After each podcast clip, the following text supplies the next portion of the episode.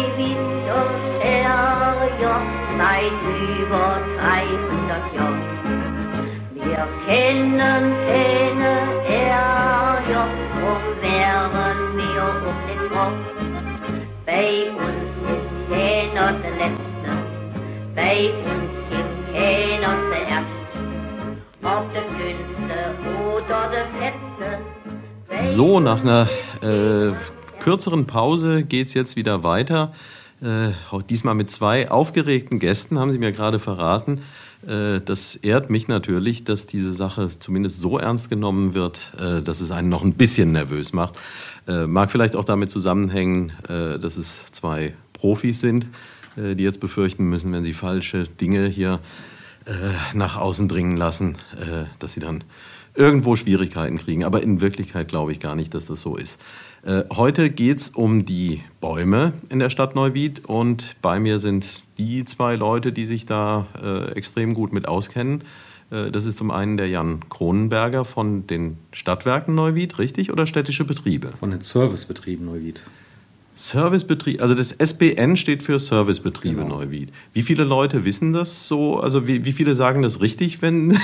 ich würde sagen, die Hälfte ungefähr. Aha, na gut. Ich hoffe mal, dass ich mir das so weit einprägen kann, dass ich dann in Zukunft zu der Hälfte gehöre und vielleicht sind ja auch ein paar, die hier zuhören, äh, die das auch mitbekommen. Aber das ist schon das Nachfolg, also dass das früher mal Stadtwerke hieß, das ist schon richtig. Nein, die oder? Stadtwerke gibt es auch. Die Stadtwerke ist der Energieversorger. Aha. Und wir, also das ist die SWN, die Stadtwerke Neuwied, und wir sind die Servicebetriebe Neuwied. Wir sind ähm, eine Zusammengliederung der ehemal des ehemaligen Bauhofs, der Regiebetriebe, also der, der ehemaligen technischen Betriebe Neuwied. Aha, okay. Also und ja, wenn, wenn ich da noch nicht ganz up-to-date bin, äh, ich habe das alles noch äh, von meiner Großmutter kennengelernt. Äh, die hat nämlich ihren Strom noch von der Kraftversorgung bezogen. Und ich glaube, auch dieser Begriff steht heute noch ein bisschen im Raum.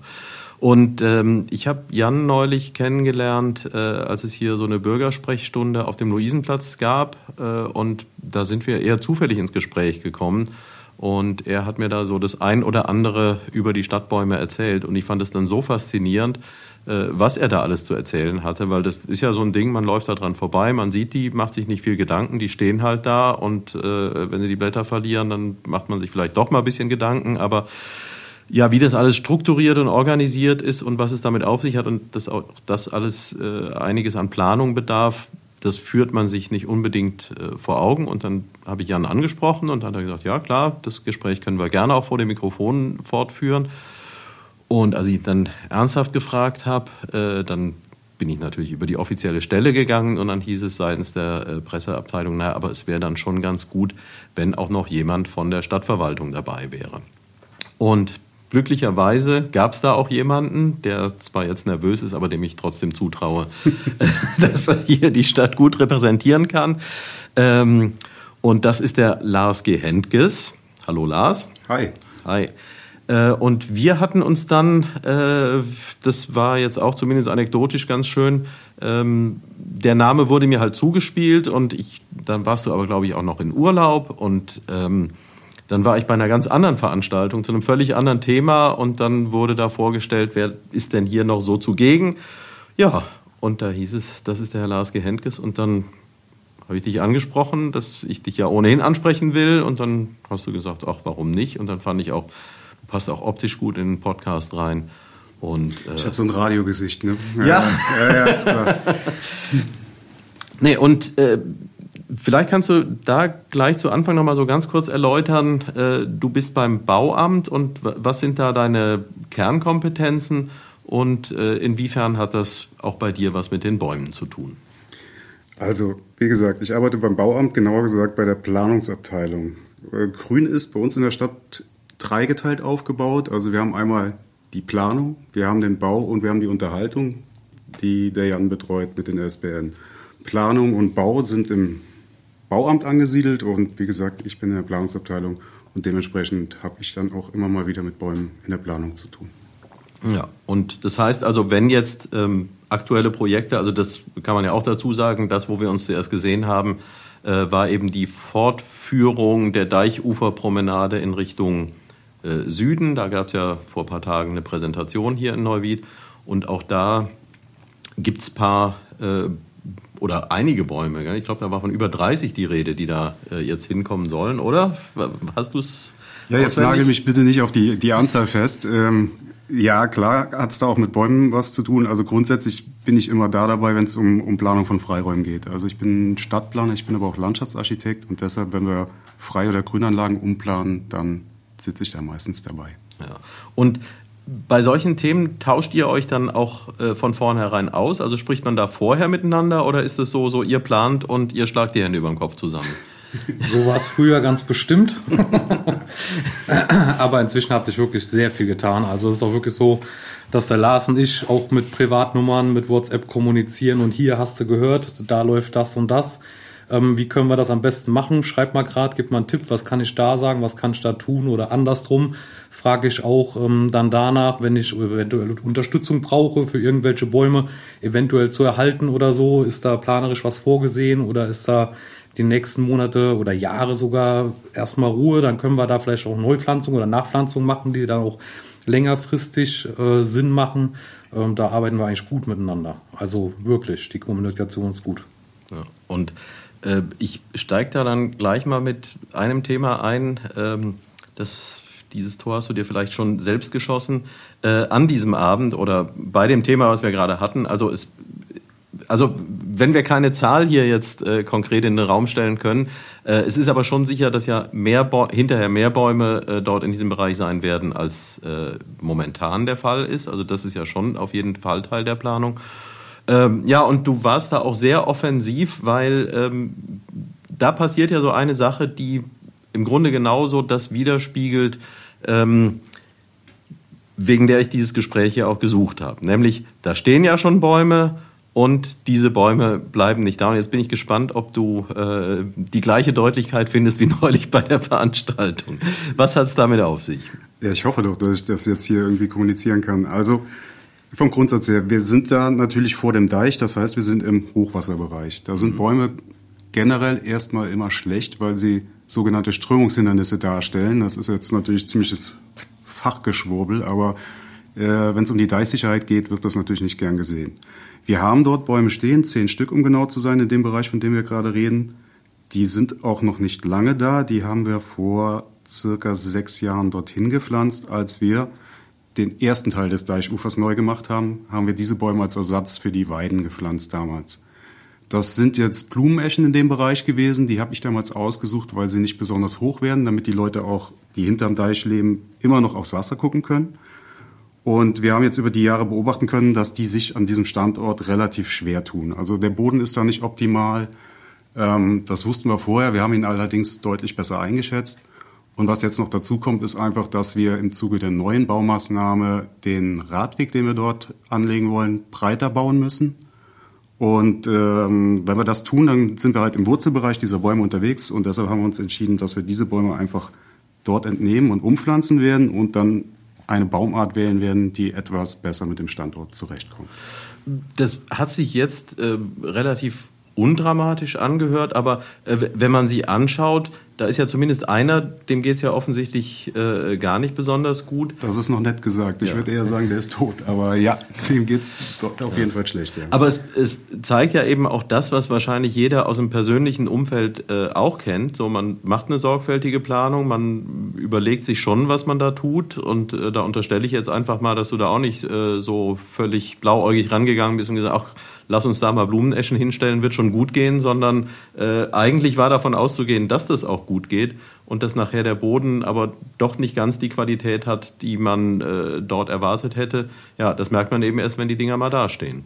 Ja, der Unterschied ist halt gerade im grünen Bereich, wir arbeiten halt mit, mit lebendem Pflanzenmaterial. Ich meine, wenn du ein Haus baust, nimmst du den ersten Stein, irgendwann setzt du den letzten und dann ist das Haus fertig. Wenn du einen Garten hast, das wird jeder auch von zu Hause kennen, da fängt die Arbeit eigentlich erst an, wenn der Garten angelegt ist, weil das sind lebende Pflanzen, die reagieren auf ihre Umwelt und die entwickeln sich auch mit der Zeit und du kannst natürlich abschätzen, wie sie sich entwickeln sollen, aber letztendlich gibt es immer Ausreißer, die du einfach nicht mitdenken kannst. Also. Und ich habe das aber richtig verstanden, also außer dem, von dem du sagst, äh, also so, das ist, weiß nicht, muss jetzt ein bisschen an den Papageien-Sketch von Monty Pythons denken, wenn ich sagte, so, der sieht nicht gut aus und du meinst, äh, ja, der, das ist ein gewesener Baum. Äh, aber probieren kann man es ja zumindest. Aber die werden von dort weggenommen und äh, werden aber dann im Stadtgebiet woanders wieder eingesetzt. Genau. Also das ist das Ziel, so soll es auch kommen. Da haben wir beide uns auch schon zu abgestimmt. Wir sind da noch ein bisschen in der Findungsphase, welcher Standort es tatsächlich am Ende wird, weil diesmal wollen wir es natürlich besser machen. Aber die werden dort definitiv entnommen und an anderer Stelle wieder eingepflanzt. Also sie werden nicht gefällt. Das ist schon mal gesetzt. Ja. Und jetzt hast du gerade wieder das angesprochen, was wir vorhin schon mal hatten. Also das ist dann nicht, dass der Planer hingeht und sagt, äh, so und so soll das mal gefälligst werden, sondern da tauscht ihr euch dann aus und da bist du, Jan, dann wahrscheinlich auch tiefer im Thema drin und dichter dran, so wo stehen denn die Bäume, wo sind die Standorte, äh, wo könnte was passen, wo wird noch was gebraucht. Genau. Da zum Beispiel genau zu dem Thema, da hat der Lars dann angerufen und hat gefragt, hier, wir wollen die Bäume umpflanzen, sag mal zwei, drei Sachen, wo wir da vielleicht Platz hätten für, am besten in einer Reihe oder in einer Allee oder ähnliches und dann kommen direkt drei, vier Sachen, da habe ich Platz, da habe ich Platz, weil über die ganzen Jahre, ich bin jetzt seit 2003 in der Baumpflege in Neuwied tätig, habe zehn Jahre in der Baumpflege selbst gearbeitet, und danach dann in der Teamleitung Baumpflege. Und ja, ich, ich glaube, ich kenne sie alle. alle 16.000 im Kataster und es sind noch wesentlich mehr. Also das, wie gesagt, 16.000 Bäume sind im Kataster erfasst. Und wir haben aber mehr Bäume. Also erfasst sind nur die verkehrsrelevanten Bäume eigentlich. Mhm. An, an, an den Straßen, auf Friedhöfen, in Grün- und Parkanlagen da überall da, wo halt äh, Verkehrssicherheit gewährleistet werden muss für mhm. den Bürger. Und ähm, klar, da weiß man schon, wo was sein muss. Natürlich passiert es auch hin und wieder mal. Wir wurden gerade vorhin, als wir uns vor der Tür getroffen haben, wurden wir angesprochen von einem Bürger. Da steht in der Straße noch ein Baumstumpf, wo noch keine Ersatzpflanzung erfolgt ist oder so. Das passiert öfter mal. Ähm, liegt aber im Thema der Dinge und da kann auch gern jeder sich bei mir melden, der da seinen Baum neu gemacht haben möchte oder einen neuen Baum vor die Tür möchte, wenn einer gefällt wurde. Da werden wir immer gern einen neuen Baum setzen. Leider geht's nicht überall. Zum Beispiel, das wissen die Anwohner aber auch alle, in der Kinzigstraße ist jetzt der Fall, dass die Bäume damals auf eine bestehende Leitung gesetzt wurden und wir jetzt nicht in der Lage sind, quasi da eine Ersatzpflanzung zu machen, ohne die Leitung durchzugraben. Was sehr schade ist für die Kinzingstraße, weil ja die sehr bekannt ist durch die Kirschblüte. Ja. Also das heißt, da, da sind komplett die Hände gebunden. Also das habe ich jetzt nicht so, so ganz richtig verstanden. Also ja, also die Servicebetriebe. Also gerade weil es so, so was Wichtiges oder so, so was Relevantes ist, da gibt's ja wirklich richtig Ausflüge in den Zeiten der der Blüten. Also da gehen ja viele Leute hin. Also da, da liegen Leitungen wo? Also genau, unter also dem Gehsteig oder? In dem speziellen Einzelfall ist es so, dass die Leitungen wirklich genau unter den Bäumen liegen. Die Bäume sind, es wurde ein, ein U-Stein genommen, der wurde umgedreht, auf die Leitung gestellt und darauf ja. wurde dann der Jungbaum gepflanzt. Ja. Ähm, das kann man jetzt natürlich nicht mehr machen, weil jetzt müsste ich tiefer graben, für überhaupt einen Baum da unterzubringen. Und, und es gelten auch neue DIN-Normen für Baumscheiben, wie die auszusehen haben, wie viel durchwurzelbarer Raum zur Verfügung stehen muss für jeden einzelnen Baum. Und ähm, es ist einfach technisch zurzeit ohne die Leitungen zu kappen nicht möglich, da einen Baum zu setzen. Also sie liegen kaum einen halben Meter tief. Im Gehweg, unter den bestehenden Bäumen. Die sind auch komplett eingewachsen, man weiß das. Ähm, das stört erstmal die Leitung nicht, den Baum stört schon gar nicht, aber es ist halt einfach schwierig, einen jungen Baum da wieder zu integrieren. Ja. Das aber, ist aber auch ein Thema, was du relativ häufig in der Stadt tatsächlich hast. Mhm. Vielleicht mal ein anderes Beispiel. Wir sind ja gerade dabei, die Schlossstraße zumindest umzuplanen jetzt ja. erstmal. Und auch da, wenn du da in den Boden mal reinguckst, was das erste ist, was du als Planer auch immer machst, ähm, stellst du ziemlich schnell fest, alle Versorgungsleitungen, die du in der Stadt hast, liegen in der Regel im Gehweg oder in der Fahrbahn. Mhm. Das ist Strom, Abwasser, Wasser, äh, Breitband, Gasanschlüsse. Und wenn du dir dann die Schlossstraße mal anguckst, stellst du ziemlich schnell fest, da laufen jede Menge Hausanschlüsse durch, die gehen an die, an die Hauptleitung dort ran. Und wenn du da dann versuchst, neue Bäume unterzubringen, was wir aktuell gerade in der Planung machen, musst du erstmal einen Platz finden, wo die überhaupt reinpassen. Das, mhm. Der Laie guckt natürlich nicht im Boden, der, der, der sieht das Ganze nur von oben, aber es ist immer sehr, sehr dicht im Boden in der Stadt, was ja. schon die Infrastruktur angeht. Äh, dann noch mal kurz zurück. Also möglich wäre es theoretisch ohne die Normen, ohne, also es hat ja damals geklappt, das würde ja heute dann wahrscheinlich auch wieder klappen, wobei das für die Bäume tendenziell dann auch nicht so gut ist. Also, aber unter den rechtlichen Rahmenbedingungen, die wir haben, äh, ließe es sich heute nicht umsetzen. Also das heißt, wenn diese Bäume, diese Kirschbäume, die da jetzt stehen, also wir leben ja im Rheinland und ja. da kann ich mal ganz rheinländisch ja. äh, daher plappern. Ich kann mir jetzt natürlich einen Spaten nehmen, bis auf diesen alten U-Steinkram, einen relativ kleinen äh, Stammumfang oder einen relativ kleinen Jungbaum wählen und könnte den irgendwie da versuchen, ein paar Jahre lang am Leben zu erhalten oder er würde eventuell sogar da am Standort anwachsen. Ja. Aber dann wäre zum Beispiel, also in dem aktuellen Fall ist es ähm, direkt unterm Baum ist es, glaube ich, die Telekom-Leitung auch. Also wenn die mir jetzt nachweislich auch, oder wenn ich den jetzt nachweislich wirklich direkt auf ihre Leitung einen Baum pflanzen würde und es käme dann zum Schaden, dann würde dir, in dem Fall nicht an mich persönlich, da würde mhm. vielleicht höchstens mein Chef kommen und sagen, hier Kronenberger, was hast du denn da gemacht? Aber in dem Fall würde dann die Stadt Neuwied gehen und dann müssten, würden die uns in Regress nehmen. Ne? Ja. Also das ist jetzt mhm. mal so eine Kleinigkeit, aber und eine komplette Neupflanzung wäre nur möglich mit einer kompletten Umplanung der kompletten Straße. Also es ist sehr, sehr aufwendig. Und wie, wie ist der Status da jetzt aktuell? Also als ich zuletzt äh, zur Blütezeit da war, ähm, war es ja noch das Bild, was, äh, ja, das, das, gewohnte Bild halt. Äh, aber da müssen wir damit rechnen, dass sich das in den nächsten Jahren dann verändern wird. Also ich kann oder das Bild in der Kinzingstraße ist schon schwer gelichtet, würde ich behaupten. Also okay. ich weiß noch, äh, von geschlossenen Baumkronen, die sich oben in der Mitte getroffen hatten mit, ne, mit komplett durchgehenden Bäumen und ich denke, dass 30 Prozent inzwischen schon fehlen. Okay. In der Blüte fällt das vielleicht nicht so auf, weil dann wirklich die voluminösen noch was darstellen, aber die Bäume haben schon eine sehr schlechte Vitalität. Also wir haben verschiedene Vitalitätsstufen, in die die Bäume eingeteilt sind, von super kerngesund bis hin zum abgestorben quasi. Und ähm, in der Kinsingstraße ist doch schon auffällig viele Bäume, die eine schlechte Vitalitätsklasse haben.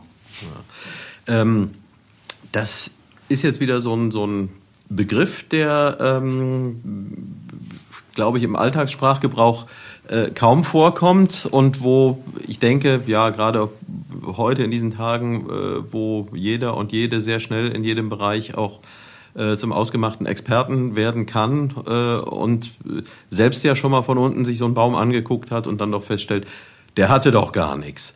Äh, kannst du mit diesen Vitalitätsstufen, kannst du das mal so ein bisschen äh, so übersetzen, dass das äh, ja jeder nachvollziehen kann und also und wie, wie wird das Ganze auch überhaupt? Also irgendjemand muss es ja prüfen, irgendjemand äh, nimmt diese Einteilungen ja vor.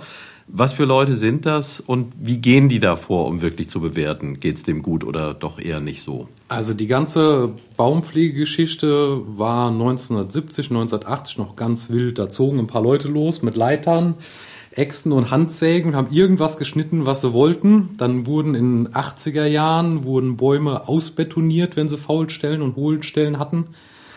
Und ja, so gegen Anfang, Mitte der 90er kam da dann mal richtig Struktur rein. Es ist ja auch immer noch kein anerkannter Ausbildungsberuf der Baumpfleger. Man kann das nur über Zusatzausbildung nach einem grünen Beruf quasi erlernen. Es darf sich aber nach wie vor quasi eigentlich noch jeder aufs Auto schreiben. Also es ist keine geschützte Berufsbezeichnung. Mhm.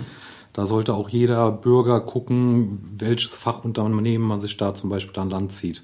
Und man hat dann, dann haben sich aber die Baumpfleger in Deutschland, die wirklich es gut meinen mit den Bäumen, äh, Ende der 90er mehr oder weniger zusammengetan, haben einen Fachverband gegründet und ähm, haben dann auch eine ZTV Baumpflege erstellt die dann zusätzlich zu, also für alle öffentlichen Bereiche, kennt man ja die VOB bei Vergaben und so weiter. Oh, man kennt, du kennst die, ich kenne die nicht. Also die, also die Vergabeordnung Bau, die wird im öffentlichen Dienst oder fast jeder muss die anwenden, sobald man mhm. große Aufträge vergibt und eine ZDV sind die zusätzlichen Vertragsvereinbarungen, die dann da hinten dran geheftet werden, wo die Firmen sich dann dran zu halten haben oder die man als Ausschreibender dann ähm, äh, verpflichtend machen kann. Mhm.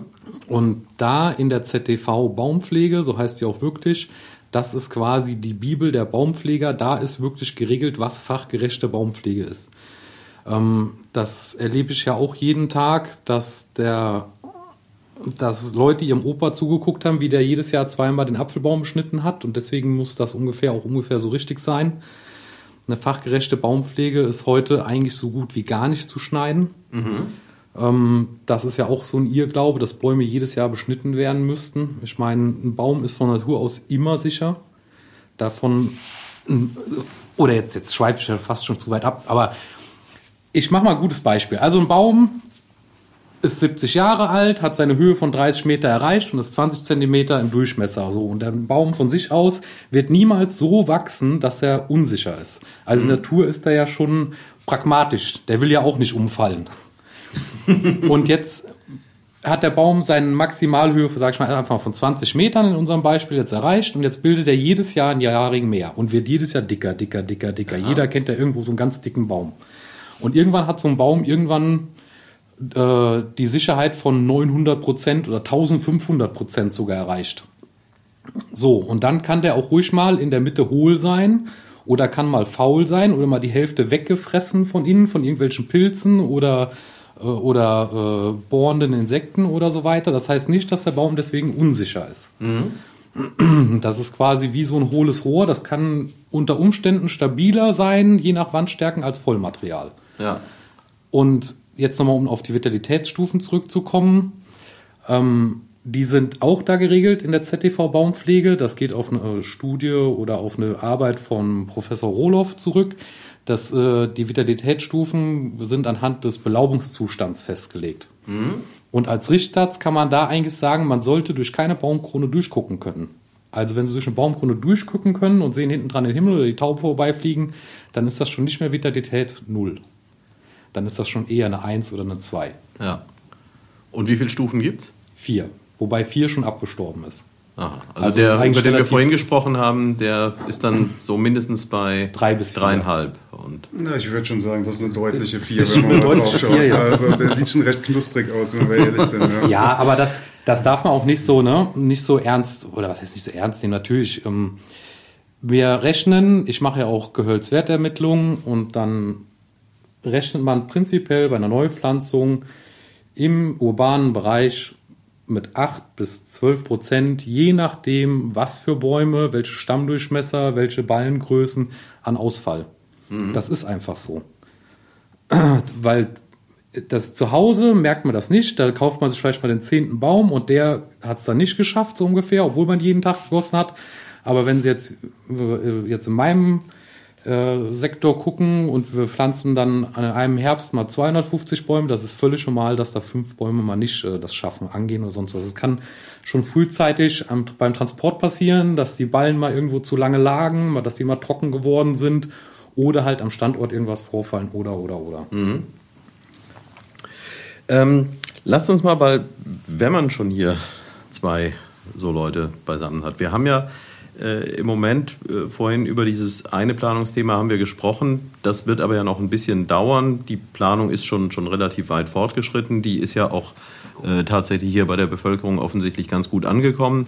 Ähm, aber wir haben ja gerade auch zwei Themen, wo gebaut wird äh, und die ganz schön kontrovers äh, zumindest äh, begleitet werden von vielen äh, Experten. Äh, das ist eben zum einen der Marktplatz und das ist zum anderen die Wilhelmstraße. Und ja, Lars, du hast dich schon gemeldet. Ich habe mal kurz aufgezeigt, Schieß ich habe den mal angeguckt. Ja, Thema Marktplatz. Äh, Ja, ist völlig richtig klar. Also man merkt es jetzt wieder, auf Facebook gibt es die Diskussion, weil wir jetzt tatsächlich in die Umsetzung kommen.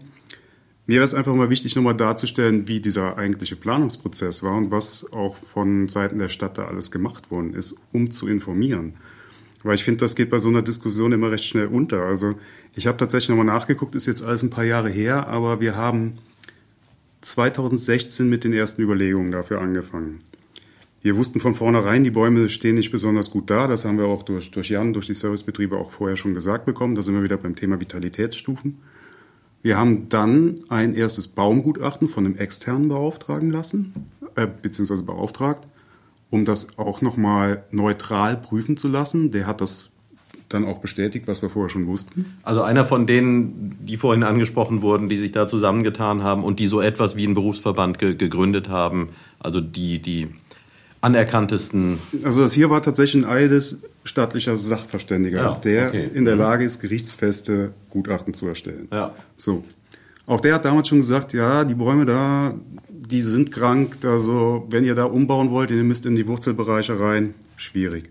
So, das haben wir als Grundlage genommen, sind damit in den ersten Bürgerworkshop gegangen, tatsächlich, damals, 2017. Haben auch die Bürger gefragt, das war damals im Café Auszeit.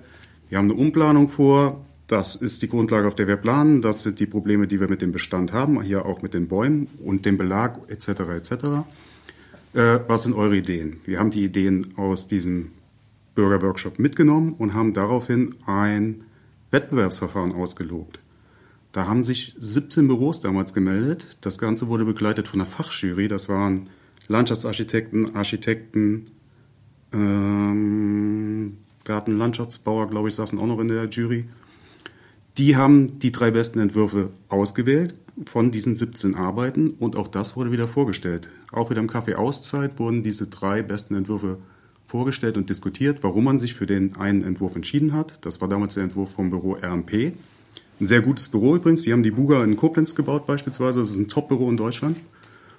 Und äh, auch das hat man damals kommuniziert. Da waren, glaube ich, so 150, 200 Leute damals da. Mhm. Das heißt, wir haben schon von vornherein versucht aufzuklären, was wir da vorhaben und was wir auch mit den Bäumen vorhaben. Dass das jetzt nochmal fünf Jahre gedauert hat, bis wir tatsächlich mit der Maßnahme starten, das ist natürlich schwierig. Dass man bis dahin wieder vergessen hat, was vorher alles gelaufen ist oder vielleicht auch gar nichts davon mitbekommen hat, weil man, weiß ich nicht, nicht die Rheinzeitung abonniert hat oder vielleicht auch auf anderen Kanälen, äh, beispielsweise auf der Seite von der Stadt, einfach nicht mal drauf geguckt hat, was wir da machen. Das führt dann, glaube ich, immer dazu, dass dann diese Diskussionen losgehen, wenn wir tatsächlich anfangen mit so einer Maßnahme. Mhm. Aber man muss schon feststellen, also die Stadt betreibt hier schon einen enormen Aufwand, um solche Sachen zu planen und auch zu kommunizieren, was man mit Bäumen vorhat. Ja. Ja, aber das ist halt leider eine, gewisse Problematik ähm, und eine, die nicht leichter wird. Äh, dass halt da, wo laut geschrien wird, äh, da hören auch viele zu. Und da ja, so stimmt man auch gerne in das Schreien mit ein. Und äh, da, wo sorgfältig und ausführlich informiert wird, äh, das ist dann vielleicht auch ein bisschen langweiliger. Und da muss man vielleicht auch ein bisschen äh, tiefer sich auf die Sache einlassen und da wird es. Ja, es wird ja auch nicht so. Also ich meine, du, du bist wahrscheinlich in deinem Leben da schon ein paar hundert Mal vorher an den Bäumen vorbeigelaufen oder ja. vorbeigefahren. Du hast die immer ein bisschen am Rande wahrgenommen, aber ich bin mir sicher, 99 Prozent der Leute haben sich die Bäume nie genau angeguckt. Mhm. Die haben vorher auch nicht gesehen, dass da die Kronen tot sind und, und Totholz in den Ästen hängt etc. Die Bäume sind im Bewusstsein immer da gewesen. Wenn jetzt ja. die Säge kommt und die Bäume sind auf einmal weg, dann hast du dann so eine Lücke, wenn du vorbeifährst. Klar. Dann nimmst du das erstmal wahr, was da vorher war. Und das macht es dann auch so emotional, dass du dann anfängst, dich aufzuregen, klar. Und aber jetzt aus der Perspektive, also jetzt wird da erstmal ein Jahr lang, muss man glaube ich rechnen, ähm, wird es da ziemlich wüst aussehen wahrscheinlich. Ähm, und die Neubepflanzung ist ja sicherlich auch was, was dann erst gegen Ende der Baumaßnahmen stattfindet, oder? Naja, also die Bäume werden natürlich im Laufe der Baumaßnahme gesetzt. Äh, das bringt der Bauablauf einfach mit sich. Die kommen tatsächlich relativ am Anfang, da wird dann beigepflastert etc. Äh, in Summe, jetzt nur mal, um es auch zu sagen, kommen am Ende tatsächlich mehr Bäume hin, als vorher da gestanden haben. Ja. Das muss man auch mal klar sagen. Und ähm, da kann ich vielleicht aus fachlicher Sicht noch mal ein bisschen ja. Fachjargon erzählen. Ja, gerne. Äh, ähm, für alle die Leute, die sich da ja auch vor allem für die ökologische Funktion der Bäume der Stadt interessieren, da denen sei gesagt, wenn man jetzt zum Beispiel das Kronenvolumen der alten Bäume sah, die ja doch relativ äh, weit zurückgegangen sind. Also es waren ja die Linden, das standen Linden da, ähm, die waren ja nicht besonders hoch, die hatten keine großen ausgeprägten Kronen, also ich denke mal maximal Höhe von acht Metern oder so hatten wir da. Ähm, die waren wirklich, also die sind, wie man hier im Rheinland sagt, die wachsen mehr rückwärts als vorwärts, so ungefähr. Also außer einen dicken Stamm zu haben, war da ökologisch, es war natürlich was los, ne? besser einen kleinen Baum oder einen, einen alten, schwachen Baum als gar kein Baum. Aber ökologisch ähm, werden die jungen Bäume, und das muss man bei so einer Maßnahme auch immer bedenken, wenn da jetzt, ich habe jetzt auch schon gehört, da werden relativ große Bäume gepflanzt, aber es ist mal egal, bei einer, ab einer Größe von 20, 25 oder so, also vom Stammumfang, von, von der Pflanzgröße her, wenn die ihre ihre, ersten zwei Standjahre mal im Boden haben und Wurzeln gezogen haben, dann werden die, also jetzt mal rein schätzungsweise, nach zwei bis drei Standjahren werden die die ökologische Funktion der alten Bäume schon völlig haben. Und dadurch, dass jetzt bei der Neumaß, äh, bei dem Neubau den Bäumen ein viel besser durchwurzelbarer Raum zur Verfügung gestellt wird, viel, viel größer, äh, besser zu bewässern, mit Baumsubstrat gebaut wird und so weiter, werden die in Zukunft sich natürlich viel besser entwickeln als der, als der Altbaumbestand. Und die haben zwar dann erstmal nicht diese dicken Stämme, aber die Krone wird exorbitant so schnell wachsen, dass die binnen fünf Jahren fast die doppelte ökologische Funktion für die Stadt haben. Und das ist ja das, was die, was die Leute eigentlich oder was dann wirklich wichtig ist für alle mhm. Bürger, nämlich äh, die Stadt runterzukühlen, die Luft zu filtern und auch die ökologische Funktion für Insekten und Tiere zu, zu, darzustellen. Das heißt, dass man da also heute auch einfach mit, mit viel mehr Bedacht rangeht und dass äh, dieses Unternehmen, was jetzt da ähm, den Generalauftrag hat, äh, das umzusetzen, äh, dass die wahrscheinlich anders als, äh, also wenn man sich diesen Platz jetzt anschaut, wie er war, naja, da ist eins zum anderen gekommen und irgendwann war er tatsächlich mal hauptsächlich Marktplatz und irgendwann äh, gab es dann Autos und dann mussten die da abgestellt werden. Dann war er noch einmal die Woche Marktplatz und irgendwann war er nur noch Parkplatz.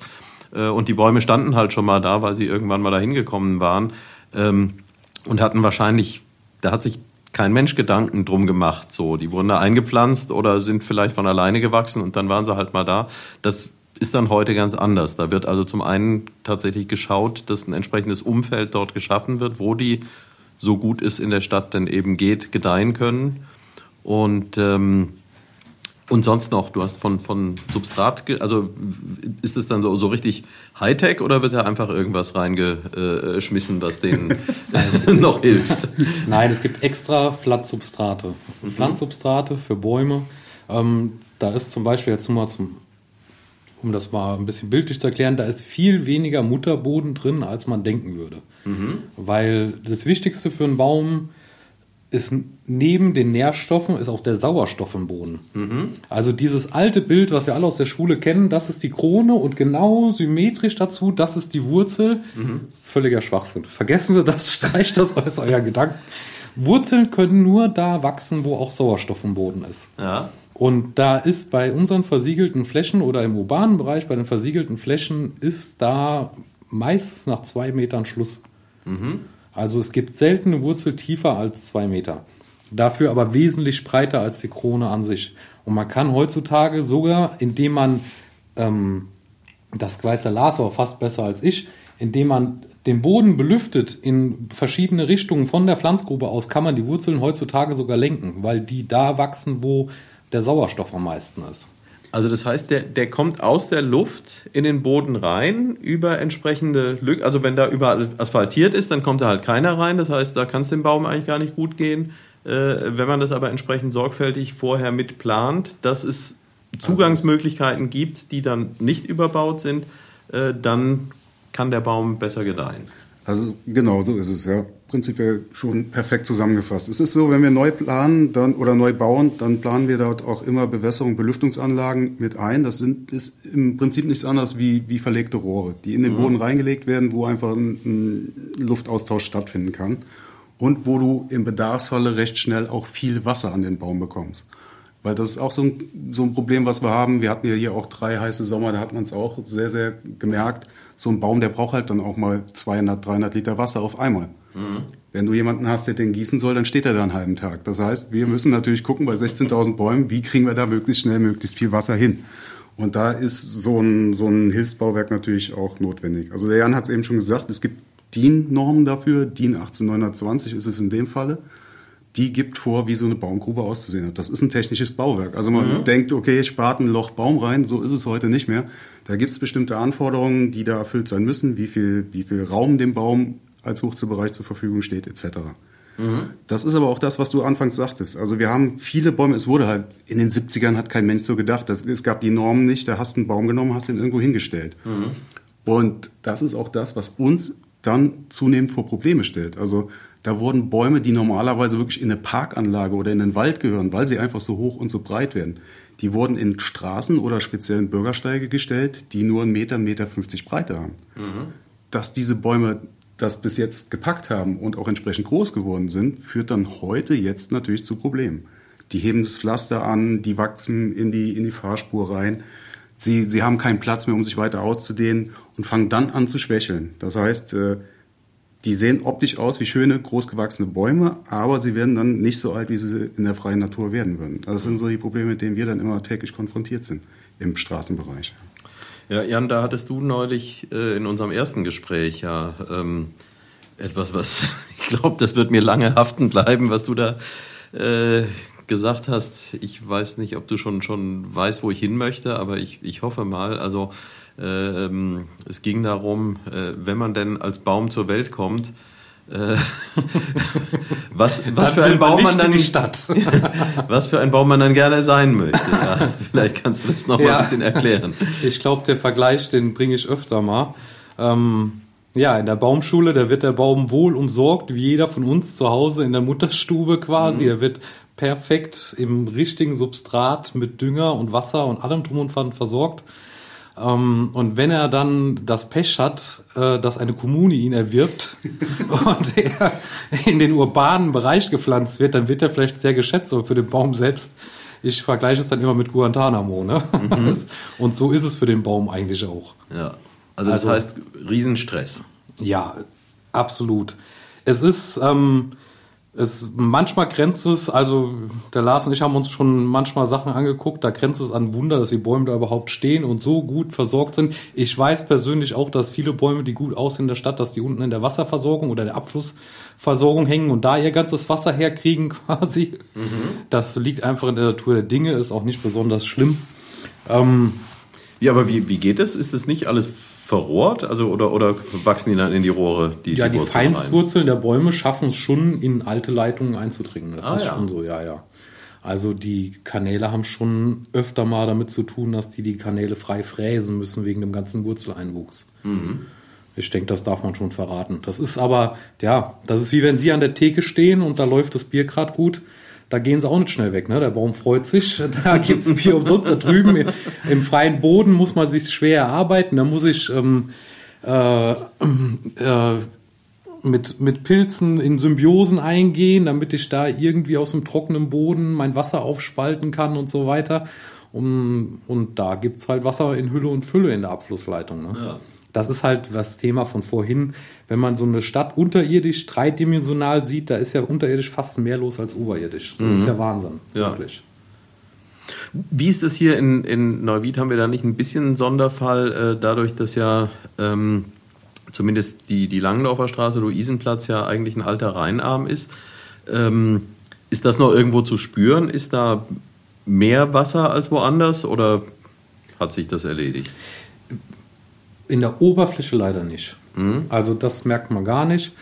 Ähm, ich bin ganz gespannt, das ähm, darf ich heute auch schon verraten. Wir machen jetzt ein Projekt mit Bodensensoren, die werden auch am Marktplatz eingebaut. Die melden zweimal täglich das Bodenwasser in der Baumscheibe selbst. Mhm. Ähm, bis jetzt ist das ja alles auf, ähm, also das Wässern an sich, entweder man sieht es im Baum schon an, wir müssen dringend wässern, oder wir haben unsere gärtnerische Erfahrung oder Baumpflegererfahrung wissen, jetzt wird es mal wieder Zeit oder wir müssen mehr oder weniger gießen und jetzt machen wir das mal technisch hinterlegt und fundiert. Ähm, wir werden da einige Sensoren einbauen, die dann den Wasser oder das verfügbare Bodenwasser für den Baum quasi zweimal täglich durchgeben. Mhm. Und so wissen wir ganz genau, da muss gewässert werden, da nicht. Und das ist halt auch dafür gedacht, dass man eventuell jede Menge Ressourcen schonen kann. Ne? Ja. Wenn ich weiß oder wenn ich dachte, man muss da vielleicht Wasser geben und muss es gar nicht, dann kann man natürlich über den Weg Wasser und auch Geld sparen und Arbeitszeit. Wir haben jetzt vorhin, also ähm, ich denke, was, was den Marktplatz anbelangt, da werden wir jetzt einfach mal ein bisschen abwarten müssen und ähm, ich bin da aus einem Grund zuversichtlich. Äh, ich habe es gerade am Wochenende wieder äh, erlebt. Ich äh, habe in der Gastronomie gesessen auf dem Stück von der Marktstraße zwischen Deich und Marktplatz, das neu gemacht wurde. Und ich habe selbst beobachtet und mehrere Menschen, die da waren. Das ist aber schön geworden. Und das, da gibt es ja inzwischen so ein paar Beispiele. Und ich glaube, da man, dürfen wir für den Marktplatz dann auch einigermaßen zuversichtlich sein, äh, dass es dann, wenn es denn mal fertig ist, äh, dass die Reaktionen entsprechend sein werden. Äh, die Wilhelmstraße haben wir vorhin ein bisschen äh, ausgespart. Äh, ist ja ein etwas anderes Thema. Vielleicht könnt ihr da auch äh, was zu sagen, denn auch das hat einige Leute geschockt, dass da halt ja, alter Baumbestand in, über eine ganze Strecke hinweg weggefallen ist. Ja, könnt ihr was dazu sagen, warum das so, warum es da keinen anderen Weg für gab und womit auch da perspektivisch zu rechnen ist? Also Wilhelmstraße ist jetzt, ähm, das ist eigentlich ein ganz gutes Beispiel. Zum einen, also die Starkbäume, die wir da haben, da haben wir Platanen stehen vorne beim, beim Rewe. Äh, die haben wir natürlich, da haben wir geguckt, dass wir die erhalten können und den auch den Standort entsprechend verbessern werden. Im unteren Teil hin zum Rhein hatten wir auch Bäume stehen. Ich weiß gar nicht, was es für eine Sorte war. Ja? Gemischter Bestand war das. Ein gemischter Ah, Bestand. ja. Die waren aber, also ich würde sie jetzt einfach mal ein bisschen als Zahnstocher bezeichnen. Also das war so so ein typischer alter Neuwieder Stadtbaum, wenig Platz unten und äh, auch wenig Platz nach oben, sage ich jetzt mal ein bisschen ketzerig. Und so sahen die auch aus. Das ist aber auch so ein so ein Beispiel, wenn man sich mal alte Bilder von Neuwied anguckt, merkt man das ganz gut. Also diese ganze Struktur hier früher, die war so. Wir haben ja, wir haben ja hier diese diese barocke Stadtgründung. Das heißt, wir haben die Plöcke oder Karrees und das Grün war früher immer drin. Ja? Außen die Straßen, innen das Grün. Und die Straßenbäume, die man damals genommen hat, die hatten alle diesen kleinen Standort und waren alles kleine Bäume. War ja nicht nötig, weil du hattest das Grün drin.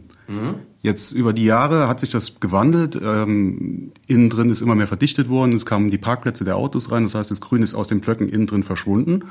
Das heißt, das Straßengrün wird damit immer wichtiger eigentlich und hat aber an vielen Stellen einfach nicht die Gegebenheiten, um es tatsächlich so hinzubekommen, nicht im Bestand, weil einfach der Platz da gefehlt hat. Wie gesagt, hier in der Wilhelmstraße ist ein ganz gutes Beispiel. Da, da sahen die Bäume von vornherein auch so aus. Die waren auch nicht besonders gut vom Zustand her. Und wir haben gedacht, wenn wir da jetzt noch eine Baumaßnahme drüber laufen lassen, dann haben wir sie damit vermutlich komplett gekillt. Egal, wie sehr wir uns Mühe geben, wir müssen in den Wurzelbereich rein. Das bleibt nicht aus. Das ist für einen Baum natürlich ein zusätzlicher Stressfaktor. Und wenn du dir dann überlegst, okay, macht Sinn, da jetzt ranzugehen und den Baum vielleicht noch auf fünf Jahre, zehn Jahre zu halten und dann geht er trotzdem ein, dann macht es natürlich ökologisch und auch wirtschaftlich mehr Sinn, einfach von vornherein vernünftige Bedingungen zu schaffen und einen neuen Baum zu setzen. Das ist einfach der Hintergrund. Ja. Und die werden aber auch im Lauf der Maßnahme gesetzt. Und das Ja, heißt, klar. wenn kann man da abschätzen, wie, wie lange wird das ungefähr gehen, bis die äh, Baustelle da fertig ist? Also ich glaube, ich bin da in dem Projekt gar nicht so drin. Ich glaube, Bauzeit, das Ding müsste Ende, also Ende nächsten Jahres fertig sein, behaupte ich jetzt mal. Sicher bin ich mir nicht. Und wie bei allen anderen Baumaßnahmen, die Bäume kommen dann auch rein, entsprechend der Witterungsperioden. Also du pflanzt normalerweise im Frühjahr oder im Herbst. Das sind die zwei Zeitpunkte im Jahr, wo du vernünftig pflanzen kannst. Im Hochsommer wird keiner einen Baum pflanzen, ist klar. Äh, aber ich gehe davon aus, dass die im Frühjahr oder Herbst dann entsprechend gesetzt werden. Ähm, wir haben jetzt da schon sehr, sehr viel äh, erläutert. Ein Thema, das für mich hier in dem Zusammenhang noch offen bleibt, es ist kurz angesprochen worden, ähm, das Thema der Wässerung. Äh, da war schon die Rede davon, welche Mengen da äh, wohl zum Teil nötig sind. Und äh, wie wird denn das umgesetzt? Also weil die Ressourcen der äh, Servicebetriebe Neuwied, ich habe es gelernt, ähm, die sind ja wahrscheinlich auch äh, überschaubar. Ihr könnt ja nicht äh, sagen, wir äh, requirieren alle möglichen Leute und die müssen jetzt nur noch den ganzen Tag äh, Bäume gießen und zu, zudem Wasser ist ja auch eine Ressource, die jetzt gerade in der Zeit, wo es nötig ist, knapper wird. Ja. Wie, wie geht ihr damit um? Ich hake da direkt mal ein. Ähm, also prinzipiell muss man mal sagen, Bäume können das. Bäume können Trockenheit, Bäume können Stürme, Bäume können das einfach. Wenn die das alles nicht könnten, dann gäbe es keine. So ein 100-jähriger Baum, der hat schon mehrere trockene Jahre erlebt, der hat auch schon mindestens 100 Stürme erlebt und der steht trotzdem noch. So mir fehlt jetzt mal zu dem Thema, der Baum kann das nicht oder kommt ein Wind und der Baum, natürlich Ausnahmen bestätigen die Regel und so weiter. Und in so besonders äh, trockenen Jahren, wenn man sogar sieht, dass im Wald dann sogar hier und da ähm, die Bäume absterben, das ist natürlich nicht schön, aber prinzipiell können Bäume das überstehen. Ähm, wo wir jetzt hingehen oder was viel, viel wichtiger ist, als Bäume zu gießen, weil an den Altbaum kriegen sie sowieso kein Wasser da, wo es hin muss. Also wenn sie bei so einer 100-jährigen Platane 5 Liter an den an Stammfuß kippen, dann ist das da vielleicht ein bisschen nass. Aber da, wo die ihre Wurzeln hat, wo sie Wasser mit aufnehmen kann, das ist ganz woanders. Und da kommen sie mit ihrem Wasser gar nicht hin. Ja.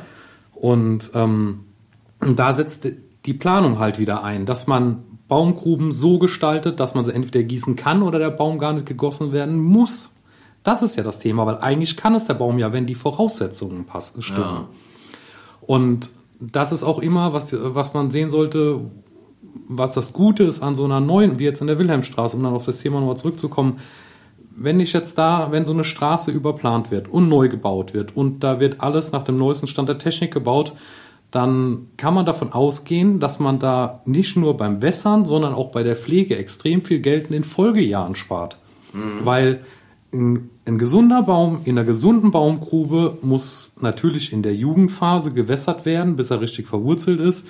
Aber dann so kann er eigentlich komplett auf sich allein gestellt sein. Also der müsste ein trockenes Jahr oder auch mal zwei trockene Jahre schaffen ohne externe Wasserzufuhr. Was ja auch draußen, wie wir sehen, ich meine, da, wir leben ja noch nicht in der Wüste. Es ist ja noch alles grün, obwohl es jetzt der dritte oder vierte heiße Sommer oder trockener Sommer. Es muss ja nicht mal heiß für trocken sein. Es gibt auch trockene Winter zum Beispiel. Ja. Da darf man sich nicht vertun. Also Trockenheit hat ja auch viel mit dem Wind zu tun. Und ähm, das ist das Thema, wo wir uns jetzt eigentlich mehr mit beschäftigen. Klar haben wir auch unsere, unsere Fahrzeuge dementsprechend aufgerüstet, dass wir mehr gießen können. Ähm, aber wir sind uns auch bewusst, dass das äh, meiste ja wirklich Trinkwasser ist, was wir gießen und dass wir da, da sind wir doch sehr, sehr vorsichtig. Das ist ein Abwägen. Ne? Ab, ab wo ist der Punkt erreicht, wo man quasi lieber kein Wasser mehr gießt und dann sagt, ja, dann muss man es halt so machen. Das ist ähm, ein sehr schwieriges Thema, wo wir jetzt eigentlich dazu übergehen, eher die richtigen Baumscheiben, die richtigen Substrate, die richtige Baumart zu wählen. Zum Beispiel die Hauptbaumart bei uns, man höre und staune, ist der Ahorn. Also das Kataster sagt das hieb- und stichfest. Ja. Meiste Bäume in Neuwied ist der Ahorn, äh, der, der meist vorkommendste Baum. Und der, der wird verschwinden, zumindest als Straßenbaum. In Parkanlagen ja, aber der äh, normale Ahorn, also mit seinen drei Unterarten, der wird an der Straße in 50 Jahren nicht mehr zu sehen sein, weil einfach von der Baumart her diese, diesen Trockenstress, den ein Baum in der Stadt hat, nicht äh, aushält. Und ähm, da sind wir ja auch immer wieder neu am Lernen, welche Baumarten, da werden kommen ständig neue Forschungsergebnisse, was hat sich wo bewährt und so weiter. Da informieren wir uns auch laufend und gucken dann halt, und dann geht's ja noch weiter. Was, was kann trocken, was blüht auch noch für die Insekten und für die Bienen, macht möglichst keine Früchte. Also die eierlegende Wollbischsau, der Sau, die kein Wasser braucht. Ne? Da setzt man noch eins drauf. Und Aber wel, wel- welcher ist das? Wir suchen noch. genau. Nein, es gibt schon eine ganze gute Liste an, an, an Bäumen, die man äh, gut an den Straßen einsetzen kann. Aber ja, auch da wird's ein bisschen enger. Aber wo, wo geht der Trend hin? Also Also es ist so, wir, wir pflanzen hier bereits seit Jahren nach der sogenannten GALK-Liste. Das ist die Gartenamtsleiterkonferenzliste. Das ist das, was der Jan gerade sagt. Das sind Bäume, die sind seit Jahren, Jahrzehnten in, in Forschungsprojekten drin und werden untersucht, ob die diese Standorte abkönnen. Also sprich Streusalz geeignet, Wärme, Trockenheitsstress, keine Ahnung, Hundeurin. Hundeurin auch immer gerne so ein Thema. Ob die das alles abkönnen. Und äh, man muss einfach sagen, aufgrund vom Klimawandel, der Trend geht halt zu mediterranen Bäumen. Also da geht's halt hin. Bäume, die Trockenheit abkönnen und hohe Temperaturen. Ja. Weil so eine Stadt ist auch immer einige Grad wärmer als das Umland. Und das macht's für Bäume dann einfach auch nicht einfacher. Tja. Vor allem in dem Fall, wo die Bäume halt so viel zurückgeben. Ne? Ich meine, ohne Bäume, wir hatten es eben schon mal am Randsatz erwähnt, kühlen die Stadt. Ich glaube, im Falle von Neuwied, man kann es inzwischen auch wirklich errechnen. Man kann das wirklich errechnen. Ich glaube, es sind so um die vier bis fünf Grad an einem heißen Tag. Das ist eine Menge Zeug für so eine Innenstadt. Ne? Absolut. Und das ist wirklich wichtig. Und auch wenn, wenn viele Leute, Herr Kronenberger, ich habe ja nichts gegen Bäume, aber und dann der, der Dreck und so weiter. Ich sage ja immer, das ist kein Dreck, das ist Biomasse. Ich muss es leider so sagen, ich muss es auch mit Humor nehmen, weil es sind einfach so viele Anrufe. Ähm, die Bäume tun, sie strahlen kein gratis WLAN, das stimmt, ja. Aber ansonsten, sie produzieren den Sauerstoff, den wir atmen, sie kühlen die Stadt, sie filtern die Luft. Und was viele Menschen wirklich nicht dran denken, ist das, was Grün mit unserem Unterbewusstsein macht. Ja. Und da gibt's wirklich tausende Studien dazu. Und ähm, ich glaube, in einer Stadt, wo kein Grün ist, da will niemand leben. Auch wenn manche Leute das vielleicht denken. Aber wenn sie dann mal da wären, wollten sie da, glaube ich, auch nicht bleiben. Ja, und das, das ist ja umgekehrt. Vielleicht äh, kann man da auch ähm, all diese Aufschreie, äh, denen auch noch was Positives abgewinnen. Äh, dass eben die Menschen erstmal schockiert sind, äh, wenn da so ein Marktplatz plötzlich nicht mehr grün ist, äh, sondern wenn da alles verschwunden ist. Ähm, das ist ja durchaus nachvollziehbar und, und verständlich. Und ich hoffe, dass wir mit dem Gespräch jetzt einfach ein bisschen was dazu beigetragen haben, dass da mehr Verständnis für ist, äh, dass eine Stadt halt nicht das gleiche ist wie ein Wald.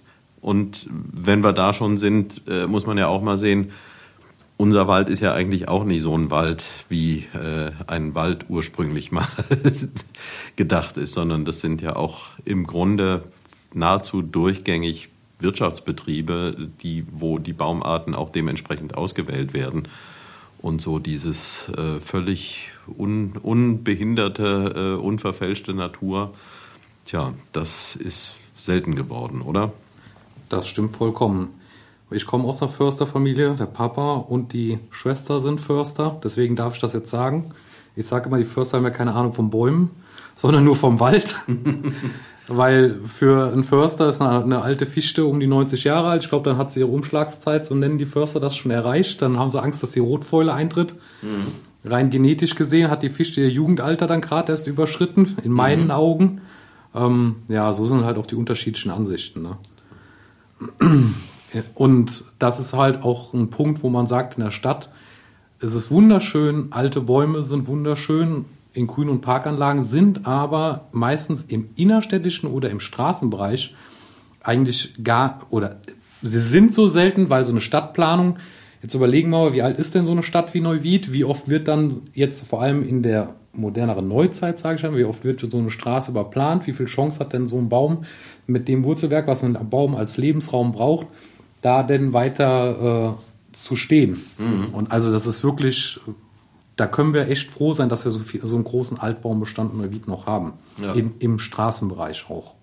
Ähm, man sollte aber auch im, im gleichen Moment mit den Argumenten von eben eigentlich auch immer ähm, das offen für was Neues sein. Also weil das Neue ist nicht immer schlecht. Kann sogar besser werden, ja. wenn man wenn man die Sachen berücksichtigt, wo wir eben mal drüber gesprochen haben. Ja, ja und das Gibt ja ein paar Stellen in Neuwied, wo man das äh, ja, derzeit und, schon sehen kann. Und es ist auch, wie du eben gesagt hast, wir merken das immer mehr. Es ist ja nicht, das ist ja nicht, dass der Aufschrei was Negatives ist, sondern für uns zwei ist es ja eher was Positives. Es zeigt uns ja, Absolut. dass die Leute sich für ihr Grün interessieren. Ich merke das auch an den Anrufen, die zu mir ins Büro kommen. Viele Leute wünschen sich wieder einen Baum vor ihrer Haustür. Viele Leute fragen nach, warum wird denn jetzt da so viel geschnitten oder was ist da los? Und wir wollen da aber wieder einen Baum. Und im Prinzip finde ich das ja gut. Ich hänge hier an jedem Baum. Ähm, ich weiß, wie wichtig sie sind. Ähm, ich liebe Bäume und ich kämpfe auch für jeden. Aber manchmal geht's halt auch einfach nicht. Es ist auch verkehrssicherheitstechnisch. Das ist ja bei mir immer die zweite Schiene. Ich muss mhm. ja quasi jeden Baum beurteilen, ob der auch sicher ist. Und ähm, es ist halt, ja, man muss es immer aus mehreren äh, Perspektiven betrachten. Aber de, die Bevölkerung oder die Bürger von Neuwied äh, wissen ihr Grün, glaube ich, inzwischen mehr zu schätzen als noch vor ein paar Jahren. Tja.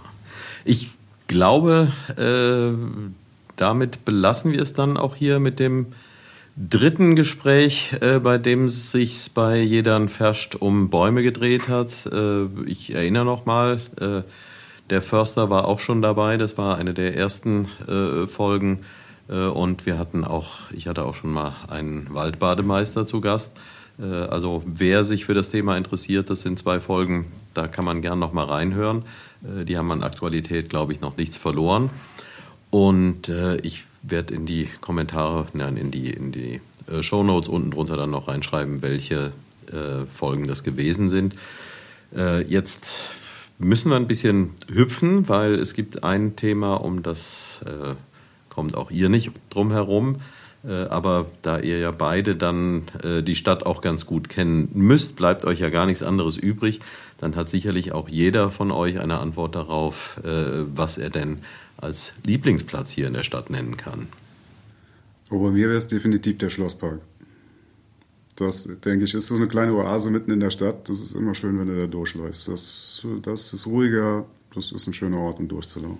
Ja, ja und auch finde gerade diese, diese Mischung, so einerseits dieses einmal mit sehr viel Sorgfalt angelegte, äh, was auch zwischenzeitlich vielleicht mal gar nicht besonders gut gepflegt wurde, inzwischen dann doch wieder intensiver, äh, wo dann doch vieles auch halt nicht so komplett parkmäßig, sondern ja doch schon schon ein bisschen naturnäher wieder aussieht. Also ja, ich, ich unsere Vorstellung von Natur halt. Aber ja, ja also es geht tatsächlich wieder stärker dahin zurück, wie der Park ursprünglich angelegt worden ist. Also mhm. Also wir haben da ja auch ein Parkpflegewerk aufgelegt vor ein paar Jahren und den dann entsprechend der ursprünglichen Pläne wieder umgestellt. Und ich finde, das ist sehr gelungen. Also vorher, wir hatten es gerade von Wald, vorher war es eher so ein waldartiger Bereich, nenne ich es jetzt mal, sehr, mhm. sehr dicht.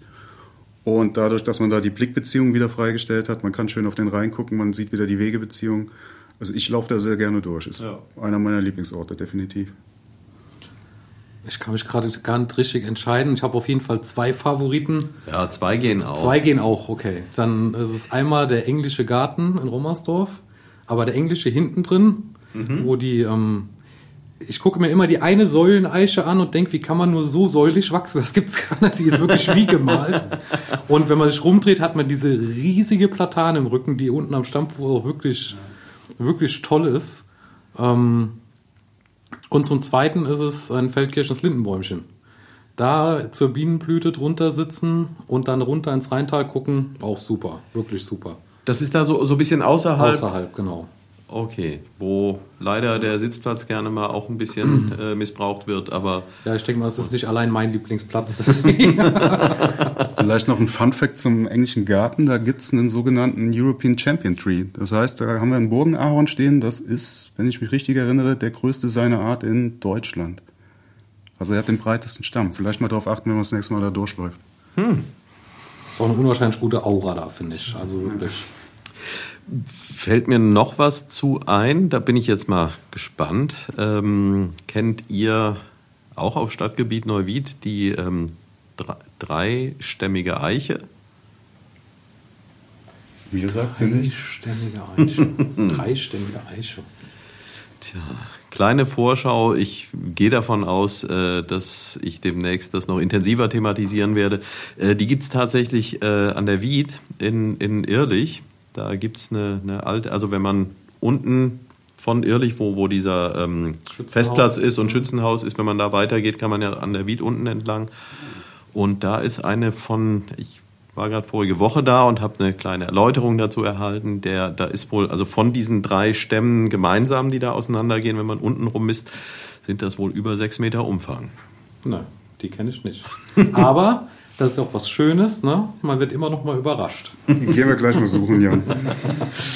Gut, vielen, vielen Dank, dass ihr euch die äh, Zeit genommen habt. Ich wünsche mir, dass ganz viele äh, neu wieder hier zuhören und äh, diese Expertise bewundern können und hoffentlich dann ein bisschen besseres Verständnis dafür bekommen, äh, dass da nicht irgendwelche äh, ja, nicht zurechnungsfähigen Menschen äh, wüst und wild durcheinander Bäume abhacken und stattdessen da was hinsetzen, was überhaupt keinen Sinn ergibt, sondern dass da äh, tatsächlich mit sehr viel Sorgfalt vorgegangen wird und vor allen Dingen auch mit sehr viel äh, Liebe für die Thematik. Also das habe ich hier ganz deutlich äh, rausgespürt in dem Gespräch.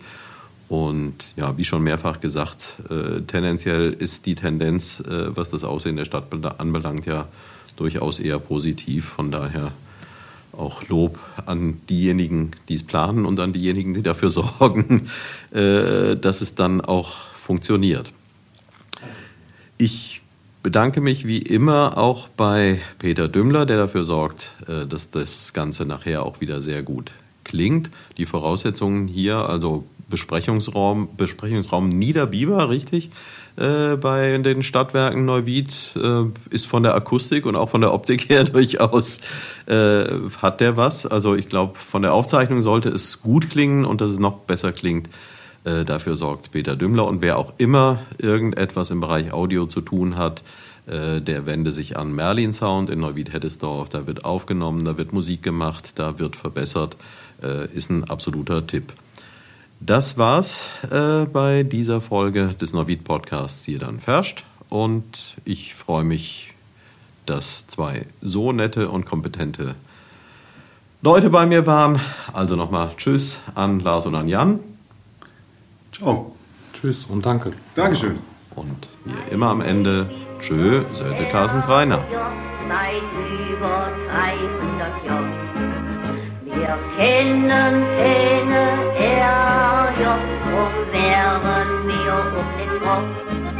Bei uns ist keiner der Letzte, bei uns gibt keiner der Erste. Ob der Dünnste oder der Fetzte, bei uns ist jeder Erste.